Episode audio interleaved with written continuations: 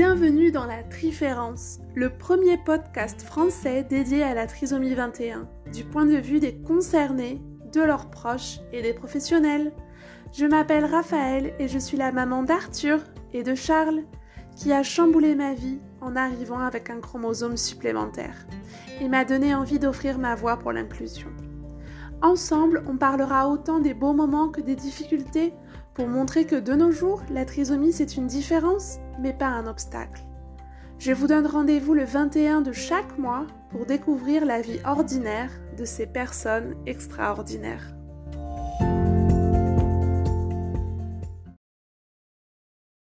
Dans ce nouvel épisode, ce sont deux professionnels qui sont mis à l'honneur. Deux orthophonistes qui viennent nous parler aujourd'hui un peu de leur passion pour leur métier, de ce travail sur le rétablissement de la communication. Elles nous parleront tout d'abord de l'importance de la prise en charge précoce, mais surtout de comment cela s'articule pour des jeunes enfants et leurs familles. Elles développeront ensuite les axes de prise en charge spécifiques aux patients porteurs de trisomie 21 et nous donnerons également quelques précieuses définitions pour nous aider à mieux comprendre les enjeux de cette prise en charge thérapeutique si essentielle et pourtant peu reconnue encore dans son caractère précoce. Tout de suite, découvrons l'extraordinaire travail exercé par les orthophonistes dans la prise en charge précoce de la trisomie 21. Bonjour Clem, bonjour Ella. Bonjour. Merci beaucoup d'avoir accepté toutes les deux cette invitation à faire découvrir votre extraordinaire travail. Est-ce que vous pouvez vous présenter et me parler de votre parcours professionnel jusqu'à aujourd'hui, s'il vous plaît? Moi, je suis Ella. Je suis orthophoniste depuis 2009. Euh, donc, ça commence à faire quelques années maintenant. voilà.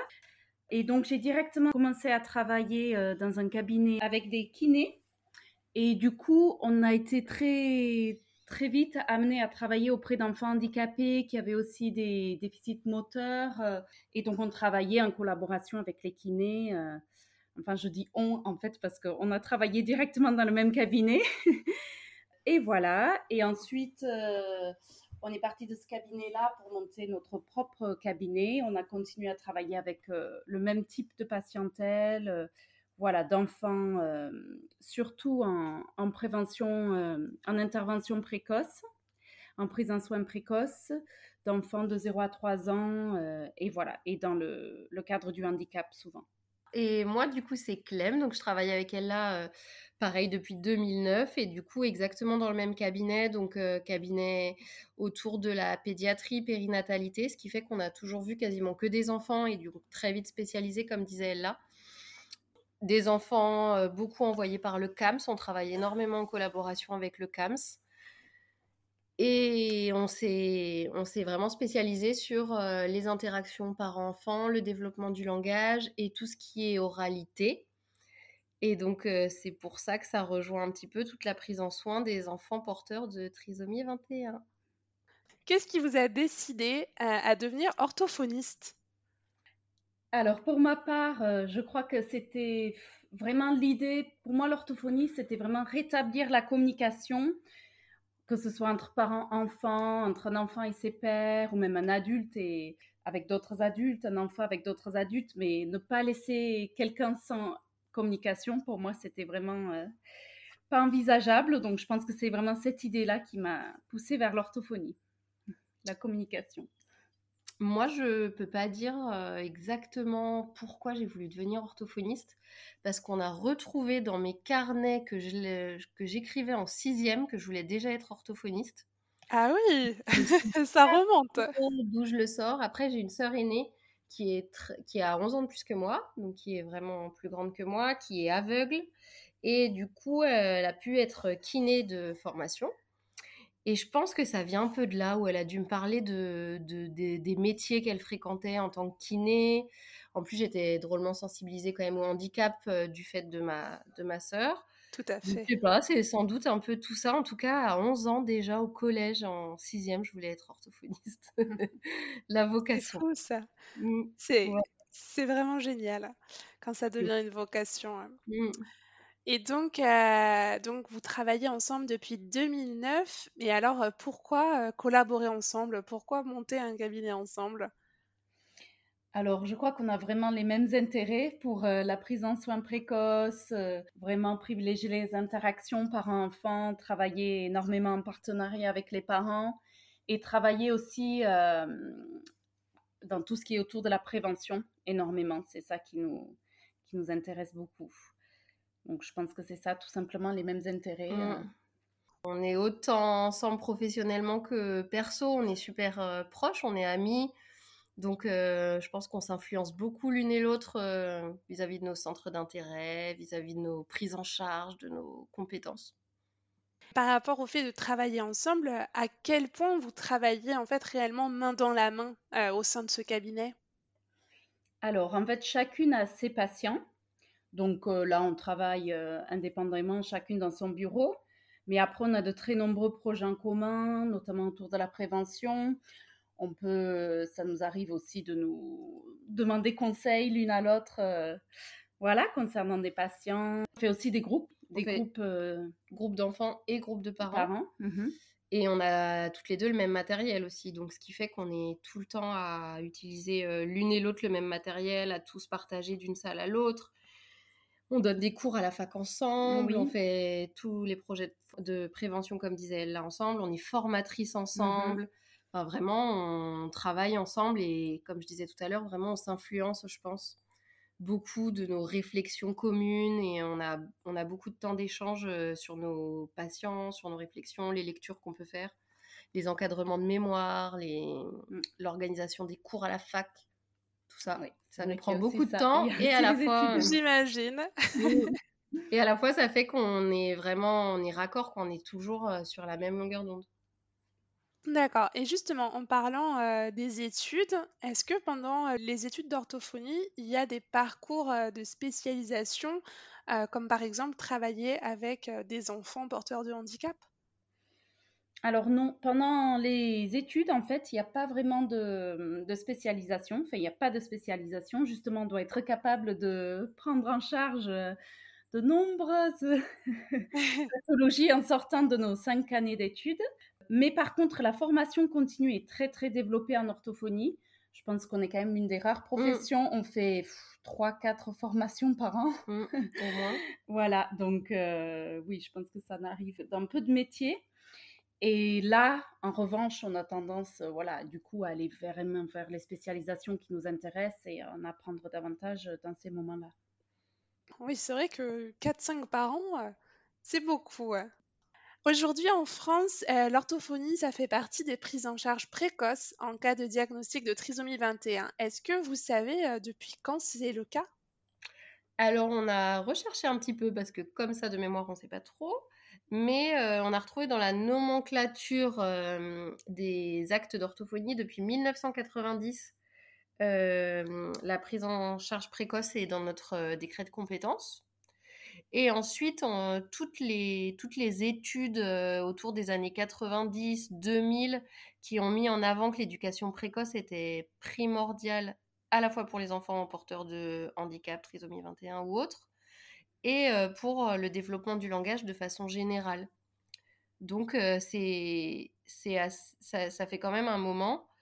Nous, dans notre pratique, on se rend compte qu'il y a encore beaucoup de freins à la mise en place de la prise en charge précoce. En revanche, on est formé pour. Voilà. Vous êtes formé pour, mais, euh, mais après, il n'y a pas assez d'orthophonistes déjà, d'après ce que j'ai compris. oui, c'est ça. Déjà. Par rapport aux besoins.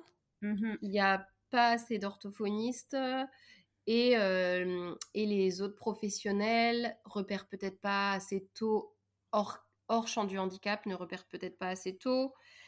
Et après, le parcours de soins est souvent un peu difficile. Pour les parents dont l'enfant euh, présente euh, des grosses difficultés, il faut accepter, il faut réussir à se déplacer dans les centres de soins, aller faire les prises en charge. C'est quand même assez complexe. Et le temps que tout ça se mette en place, quand ça va bien dans l'idéal, dans le meilleur des mondes, en ce moment, nous, dans notre cabinet, c'est entre six mois et un an.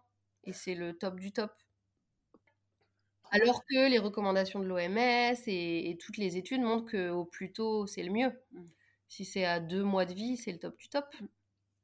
Oui, tout à fait. Après, c'est vrai que sans diagnostic posé, euh, à deux mois de vie, on va pas forcément penser à amener son enfant euh, chez, l'orthophoniste. Mm. Non, c'est vraiment pour les, les, les, enfants qui ont déjà un diagnostic. Qui ont... Et nous, on en a pas mal. Anténatal et juste postnatal, on en a beaucoup. Mm. D'accord. Et c'est vrai que dans, dans, mon cas personnel, on avait commencé, alors pas à deux mois de vie, on mmh. avait commencé vers 5-6 mois, je crois, euh, quand on était rentré en France, en fait. Euh, mais je sais que parfois, c'est encore plus précoce, euh, mmh. un mois, deux mois, en cas de mmh. trisomie 21. Et j'ai souvent eu une question des, de notre entourage bah, qui se demandait, mais qu'est-ce qui se passe dans une séance d'orthophonie sur un, un, nourrisson, quoi, sur un bébé aussi jeune? Et est-ce que vous pouvez nous éclairer un peu sur ce sujet? Avec plaisir. Alors, on va énormément travailler les précurseurs au langage, en fait, qui vont se mettre en place euh, de manière un petit peu plus tardive, un peu plus décalée, souvent chez l'enfant porteur de trisomie 21. Et du coup, il peut arriver, justement sans, sans prise en soins orthophonique, qu'il y ait des perturbations secondaires liées au handicap. C'est-à-dire, du coup, un peu euh, des difficultés dans les interactions parents-enfants parce que euh, ce bébé ne réagit pas exactement de la même manière que ferait un autre bébé. Et ben du coup, c'est le rôle de l'orthophoniste d'accompagner ses parents pour repérer tous les précurseurs langagiers, c'est-à-dire le regard, le babillage, euh, l'attention conjointe, de travailler sur toutes ces choses pour accompagner au mieux ces interactions parents-enfants. Et plus de tous ces précurseurs là où on parle vraiment du langage et de la communication, qui prennent vraiment ses bases, comme le disait elle là, vraiment entre 2 et 4 mois chez globalement tous les enfants, et où on va mettre encore plus l'accent chez les enfants porteurs de trisomie 21 ou avec d'autres syndromes génétiques, des choses comme ça. Et en plus de tout ce qui est euh, oro-myo-fonctionnel, c'est-à-dire tous les muscles de la sphère orale, à la fois pour l'alimentation, à la fois pour l'articulation, donc à la fois pour la communication aussi. Donc on est vraiment sur les deux versants. Mmh Cette période qui précède le langage, vous dites qu'elle est différente donc euh, chez les enfants porteurs euh, de trisomie ou d'autres syndromes génétiques, mais en fait, en, quoi elle est différente? On peut parler de deux choses euh, principales. La première chose, c'est que souvent il y a un décalage des acquisitions, c'est-à-dire que tout prend un petit peu plus de temps à se mettre en place. Donc des choses qui sont attendues dans les normes entre 2 et 4 mois peuvent avoir 2, 4, 6 mois, un petit peu de décalage, euh, entre guillemets, de retard. Et spécifiquement pour les enfants porteurs de trisomie 21, un temps de latence pour la réponse et pour l'interaction, donc un petit peu plus de temps euh, à prendre en compte pour que l'échange puisse se faire. Donc en fait, euh, ce temps de, de latence dont vous parlez, c'est juste qu'il faut qu'on leur laisse plus de temps? Oui, c'est ça. Le temps de latence, c'est la durée d'attente entre l'entrée d'un stimuli ou d'un message et euh, la réponse ou la réaction. Donc, euh, effectivement, c'est plus long chez l'enfant porteur de trisomie 21. Du coup, c'est important d'accompagner aussi les parents là-dedans parce qu'il euh, serait facile et naturel de passer à autre chose sans avoir ces informations. Et là, du coup, ça va permettre à ces parents d'être plus alertes de repérer plus facilement les intentions de communication euh, de leur bébé. Mmh, tout à fait. Donc pour leur permettre de communiquer, même si c'est euh, un peu après. Ouais, un petit peu plus, un petit peu plus long, un petit peu plus long dans les échanges. Mais euh, quand on arrive à bien respecter ce temps de latence, on a des interactions par enfant drôlement plus optimales. Est-ce que vous avez des outils en particulier dont vous servez euh, qui permettent d'évoluer euh, vers euh, cette attention conjointe dont vous parliez tout à l'heure?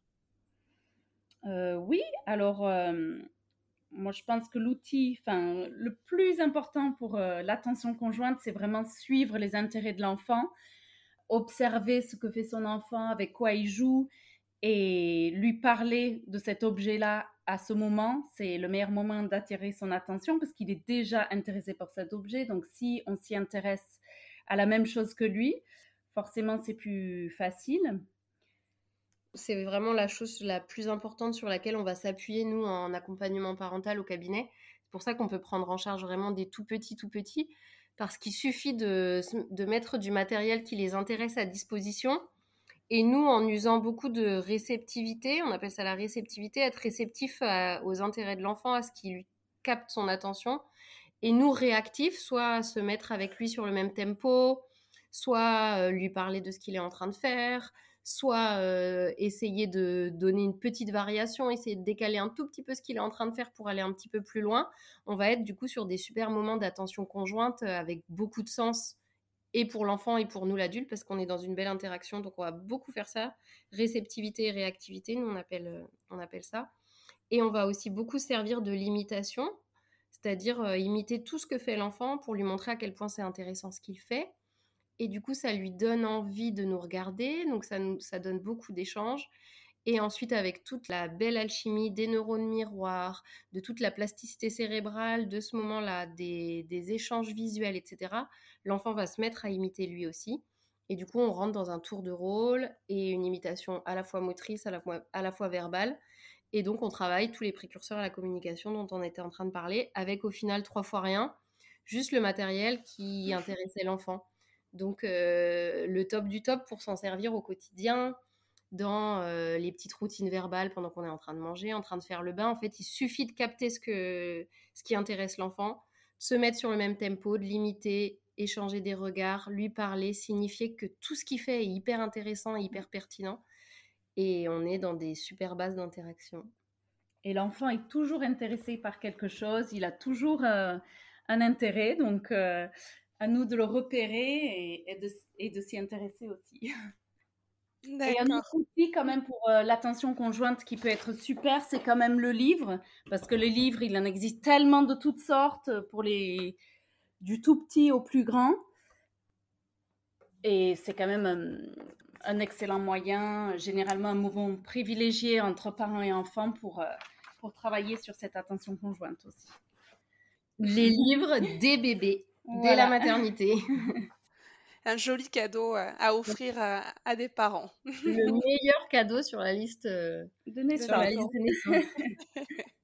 Quelle est l'importance euh, de la communication non verbale pour les enfants porteurs de trisomie 21 en particulier? Comme on expliquait juste là, pour développer le langage qu'on va appeler le langage oral, donc le langage avec les mots d'un enfant qui va s'exprimer avec des mots, il y a toute une base des socles qu'on a appelés tout à l'heure précurseurs à la communication, qui sont essentiels pour mettre en place le langage, parce qu'ils sont essentiels pour se mettre en communication, en interaction avec des adultes. Donc, euh, développer au, maximum toutes ces compétences de communication non verbale, ça va être par le regard, par les gestes, par la compréhension des mimiques de l'autre, par la compréhension des situations de façon générale va permettre à l'enfant d'avoir à la fois de super bonnes bases pour développer le langage oral, parce qu'il faut ces bases-là pour pouvoir parler avec des mots, et à la fois lui permettre d'être en interaction déjà avec l'adulte sans avoir de mots encore à proprement parler. Donc la communication non verbale, c'est vraiment au cœur de la prise en charge précoce, de façon générale pour développer le langage, et aussi pour les aider à mieux comprendre tout ce qui se passe dans leur entourage et mieux se faire comprendre on a parlé du regard, on parle aussi des mimiques, de tout ce qui se passe sur le visage, des gestes. Donc on va utiliser beaucoup de gestes, les gestes du quotidien, bravo, coucou, chute, caché, des petites choses comme ça, et aussi tous les gestes du français signé ou de la LSF de bébé signe.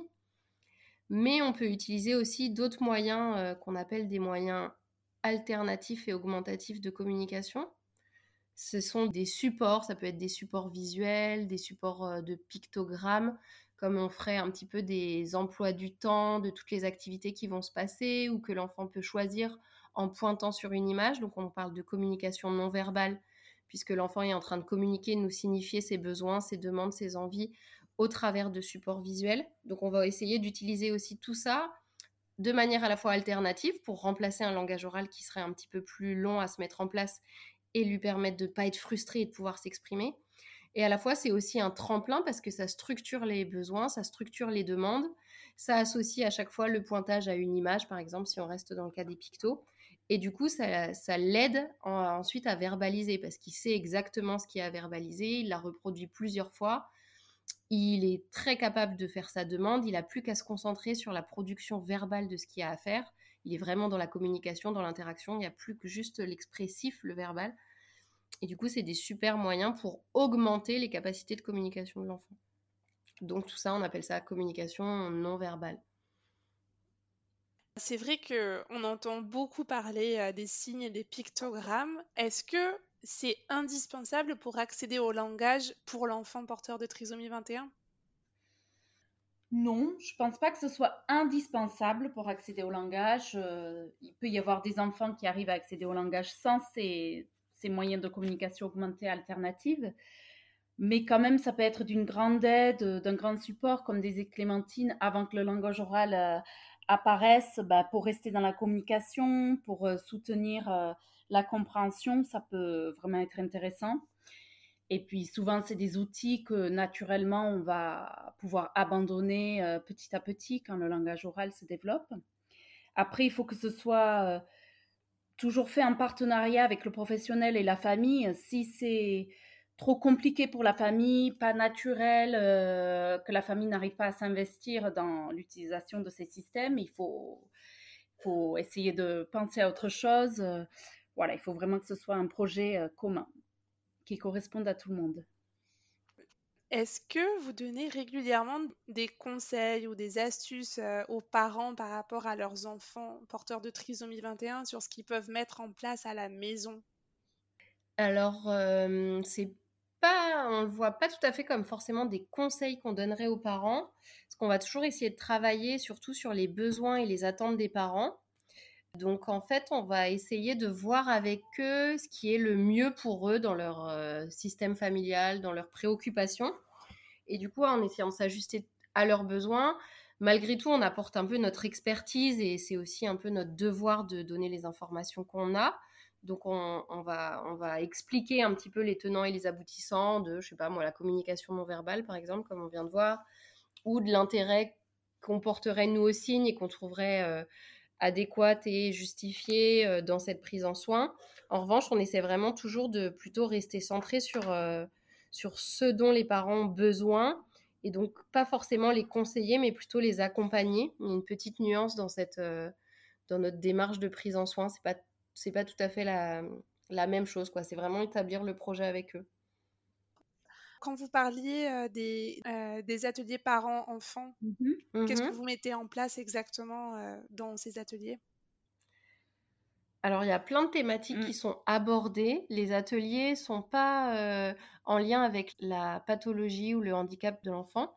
C'est sur des thématiques. Donc, ça va être la thématique du bilinguisme, la thématique de l'utilisation des livres, la thématique de, des, écrans. ou des choses comme ça. Donc c'est assez transversal. Et de la même façon, c'est encore pas des conseils, c'est vraiment de partir des expériences de, chacun, des points forts de chacun, de ce qui a marché. Et euh, par effet rebond comme ça, d'essayer de, de, se motiver, de renforcer son sentiment de compétence parentale, tout ce qui a bien fonctionné pour le renforcer.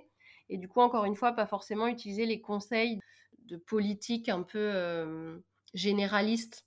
C'est vraiment essayer d'aller au plus proche des besoins individuels de la famille. Et des attentes. Et des attentes surtout. Mm. Des attentes à un temps T qui peuvent extrêmement varier d'un mois à l'autre. Donc on essaye de vraiment s'ajuster à, ce niveau-là, en gardant toujours, comme je disais, un peu nous notre projet thérapeutique. On appelle ça nos axes de prise en charge. Donc si nos axes de prise en charge c'était développer la communication non verbale, on va bien sûr rester là-dessus mais euh, tout en essayant de répondre aux besoins vraiment des familles. Donc on peut switcher, passer sur l'alimentation, on peut répondre à des, à des besoins plus précis et plus spécifiques pendant un mois ou deux. Enfin voilà, c'est assez variable. Super intéressant. Qu'est-ce que vous pensez euh, de la stimulation chez les enfants porteurs de trisomie 21 en particulier? Parce que c'est vrai que c'est quelque chose dont on parle euh, en tant que famille euh, confrontée à ce handicap-là. On en parle souvent, qu'il faut mmh stimuler beaucoup nos enfants T21.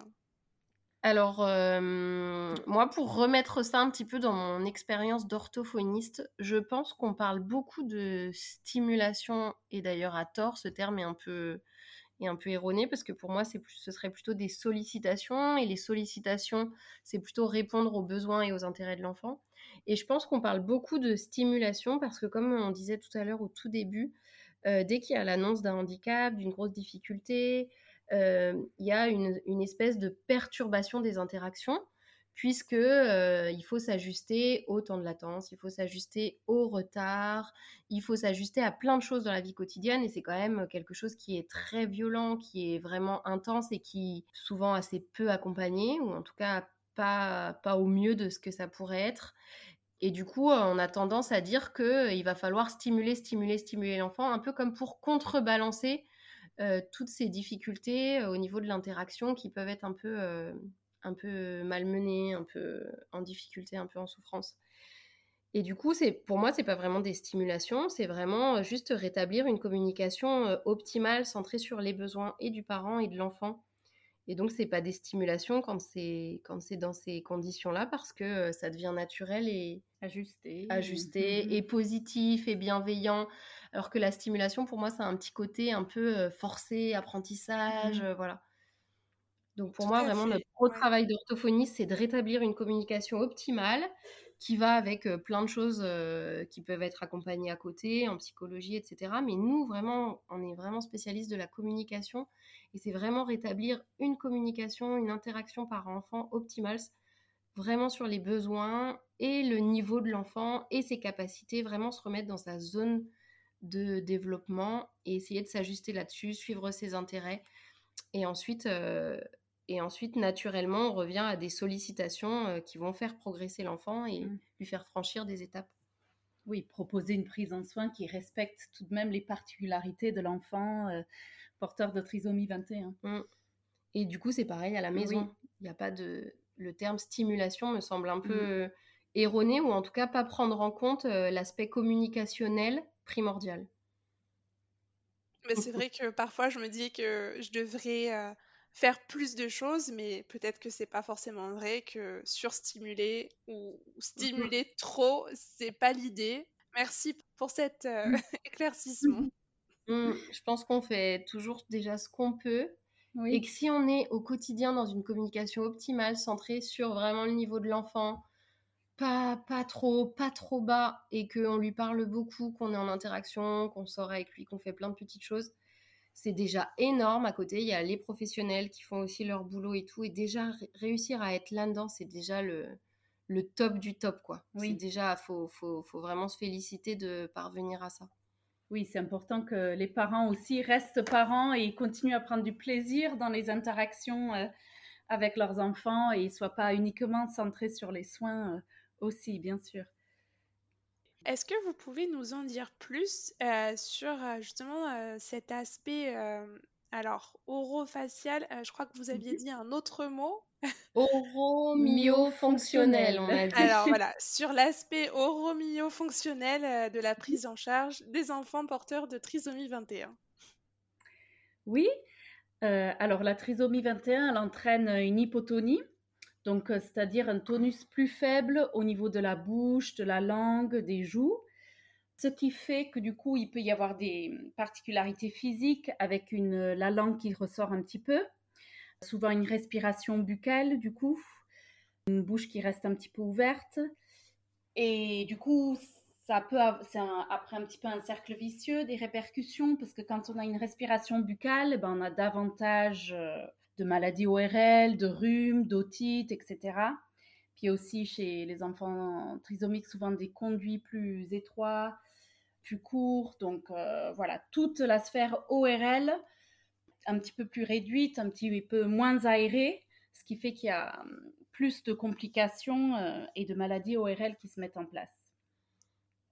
Voilà, d'où euh, l'intérêt d'un travail très précoce sur les muscles de la bouche, euh, des lèvres, de la position linguale, etc.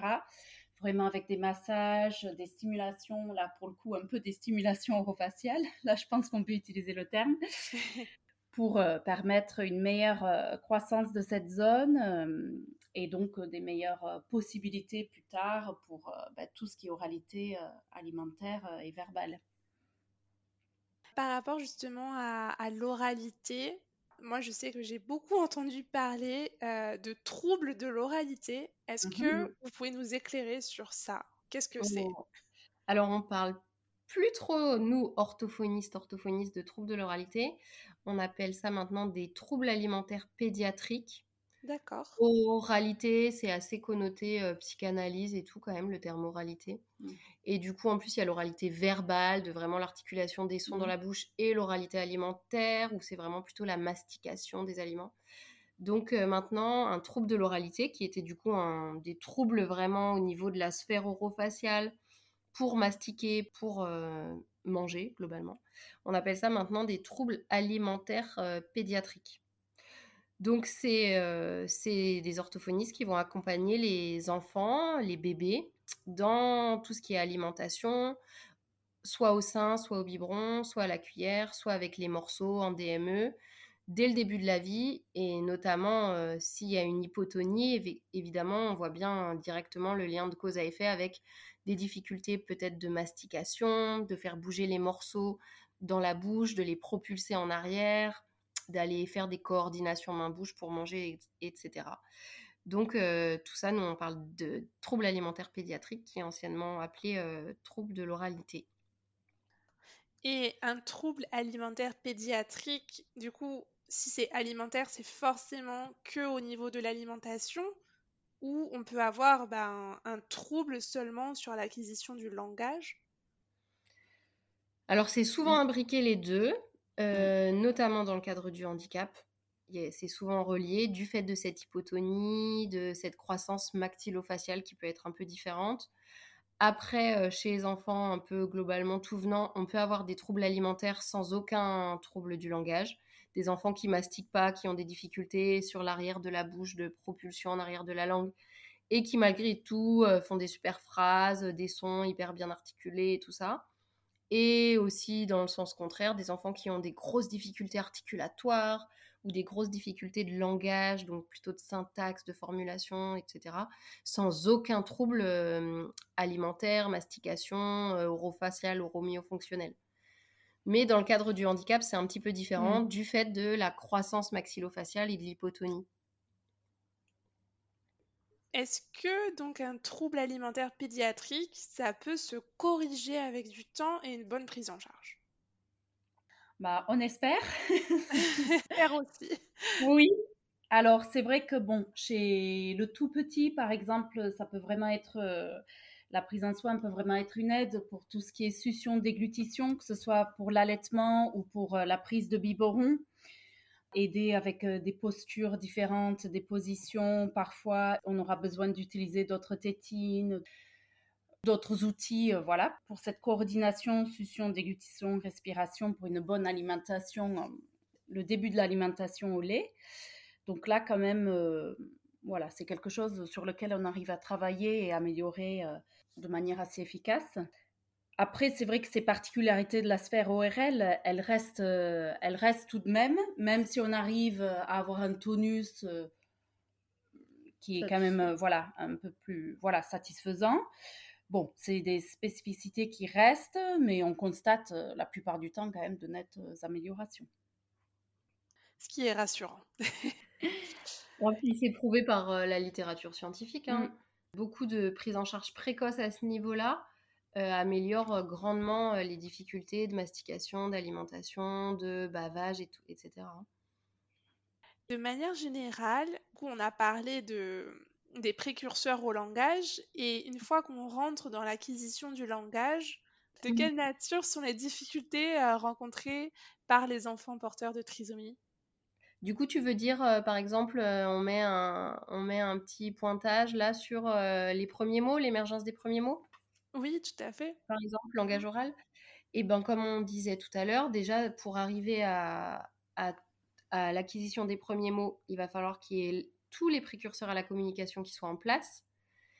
Et donc, on l'a vu, il y a un certain décalage dans les acquisitions. Donc, ça, c'est la première chose. Vraiment, la, spécifi- la spécificité, c'est qu'il y a vraiment un décalage. Comme si tout était beaucoup plus distant dans le temps, beaucoup plus long à se mettre en place, qu'il va falloir beaucoup de répétitions, beaucoup plus de, répétition des choses pour que ça s'inscrive, pour que ce soit sûr et certain, et pour qu'on puisse passer à l'étape d'au-dessus, quoi. Par exemple, pour le babillage, il va falloir beaucoup, beaucoup babiller avec, beaucoup reproduire ces babillages, beaucoup limiter, prendre en compte ce temps de latence spécifique aussi pour avoir la réponse, encourager la réponse par des sourires, des mimiques, tout ce qui est non-verbal, etc. Donc ça, c'est quand même, avant les premiers mots, c'est quand même un, énorme boulot qu'il faut mettre en place pour qu'il n'y ait pas de perturbation à ce niveau-là et que tout puisse se mettre bien en place pour l'acquisition des, premiers mots. Un premier mot, c'est vraiment l'émergence de toutes ces compétences socles-là. Ensuite, il faut prendre en compte quand même l'hypotonie générale de la sphère orofaciale, qui peuvent entraîner des difficultés articulatoires, ce qui fait que même si un premier mot émerge parce que toutes les compétences sont là, qu'il est bien dans l'interaction, bien en communication, bah, le premier mot, il peut être euh, pas du tout intelligible et du coup difficilement interprétable et du coup, il va falloir vraiment, là c'est un travail vraiment avec l'orthophoniste, d'essayer de vraiment interpréter les productions, d'essayer d'y répondre de façon rapide et contingente aux propos de l'enfant. Donc vraiment être, euh, vraiment réceptif et réactif, comme on disait tout à l'heure. Et la troisième chose à bien prendre en compte, c'est que les enfants porteurs de trisomie 21 ont euh, souvent, voire très souvent, une déficience intellectuelle. Donc la déficience intellectuelle fait que le décalage dans les acquisitions est encore plus important que ce qu'on pourrait attendre avec un syndrome qui nécessiterait juste euh, de prendre en charge l'hypotonie.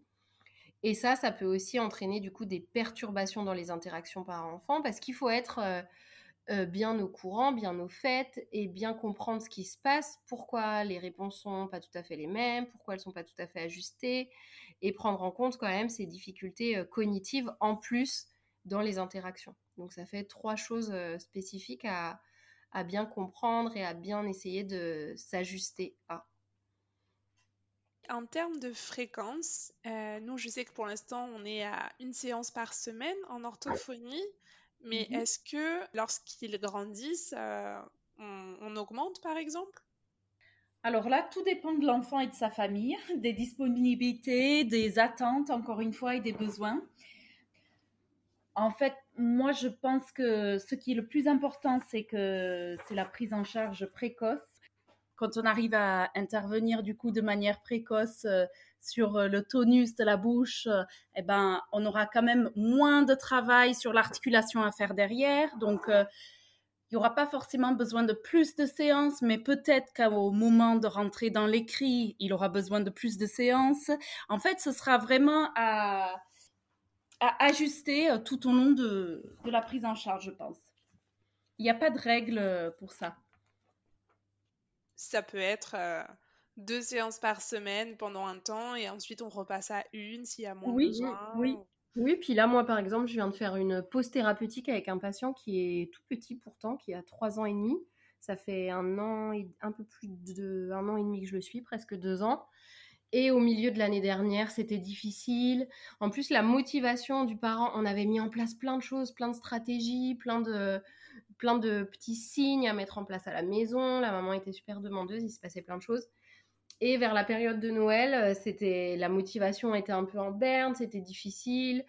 Euh, ça se passait moins bien, voilà. Donc on a pris la décision d'un commun accord d'arrêter la prise en charge, faire une petite pause thérapeutique et de revenir quelques mois plus tard. Et quatre mois après, ils sont revenus avec beaucoup de motivation. Ils avaient pris le temps de bien observer leur enfant, de se recentrer aussi sur euh, leur petit cercle familial pour voir un petit peu leurs besoins, justement, leurs attentes, qu'est-ce qui était difficile au quotidien, qu'est-ce qu'ils voulaient travailler pour que ça s'améliore de ce point de vue-là, etc. Et du coup, on a repris. Donc tout est vraiment possible. Et là, on a repris à deux fois par semaine, alors que c'était qu'une fois avant.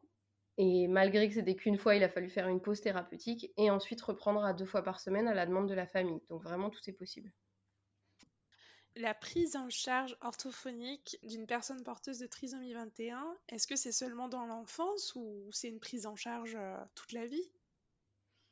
Ça va être un peu la même réponse que pour la question d'avant. Il faut vraiment prendre en compte euh, la motivation du patient, la motivation de la famille, euh, la situation, si la personne est en structure, si la personne vit de manière autonome. enfin, ça dépend de plein de choses, mais il y a des, des personnes adultes porteurs de trisomie qui font des suivis orthophoniques. Nous, c'est vrai qu'on est spécialisé en pédiatrie, donc on n'en a pas au cabinet, mmh. mais oui, ça peut tout à fait exister euh, si c'est à la demande du patient, tout à fait. Est-ce que vous avez des liens directs avec tous les autres professionnels qui vont suivre euh, l'enfant porteur de trisomie 21 alors, comme je disais tout à l'heure, nous, on travaille dans un cabinet pluridisciplinaire avec des kinés. Donc là, euh, on échange forcément avec nos collègues kinés.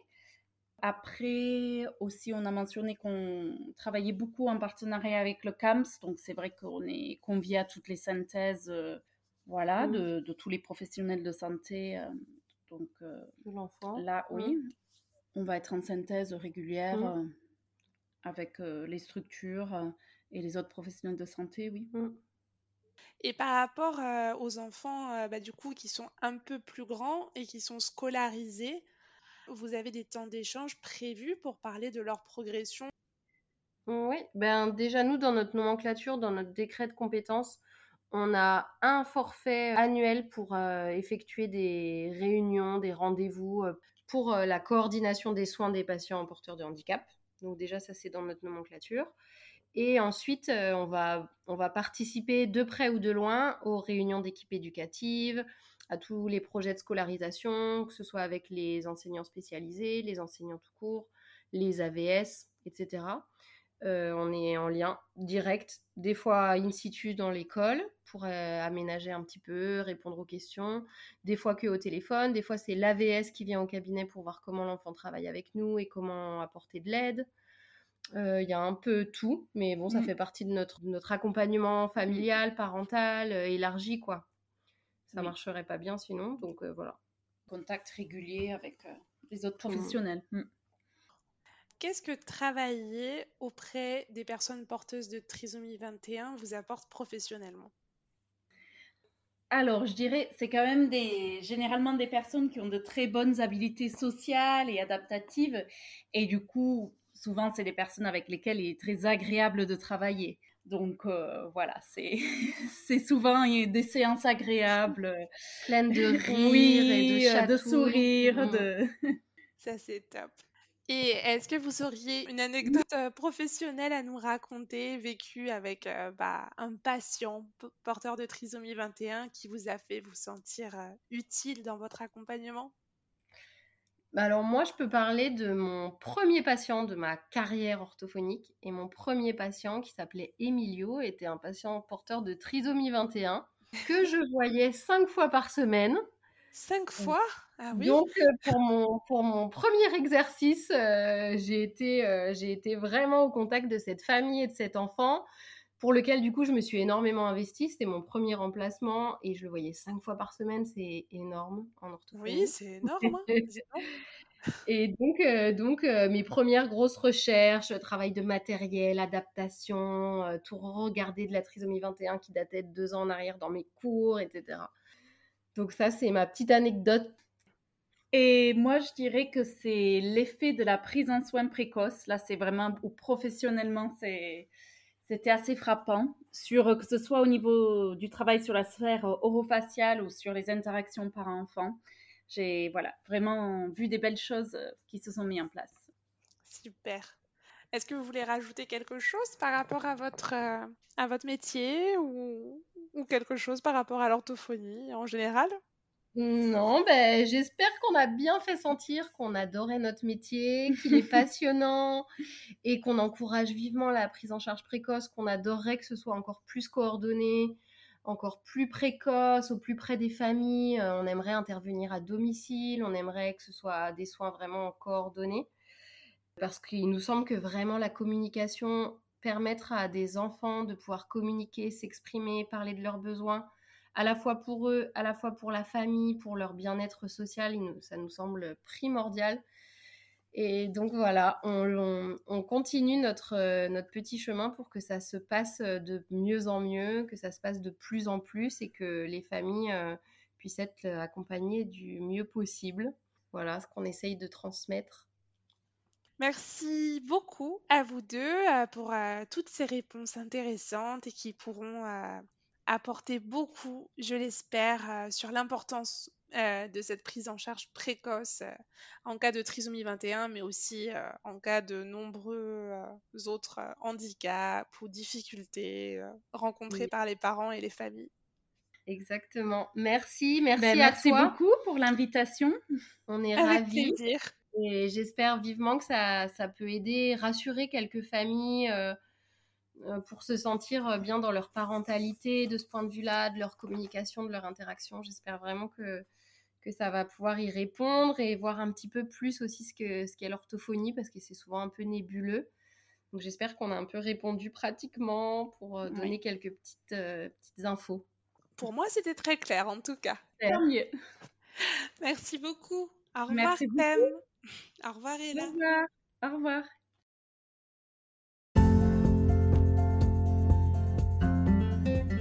Venez d'écouter le dernier épisode de la Triférence. Merci pour votre écoute, votre enthousiasme, votre intérêt. Et rendez-vous le 21 du mois prochain pour découvrir un nouveau témoignage qui, je l'espère, vous fera sourire, réfléchir et résonnera dans votre cœur. Si ce podcast vous plaît, je vous invite à vous y abonner afin de ne pas rater les prochains épisodes et permettre ainsi son bon développement.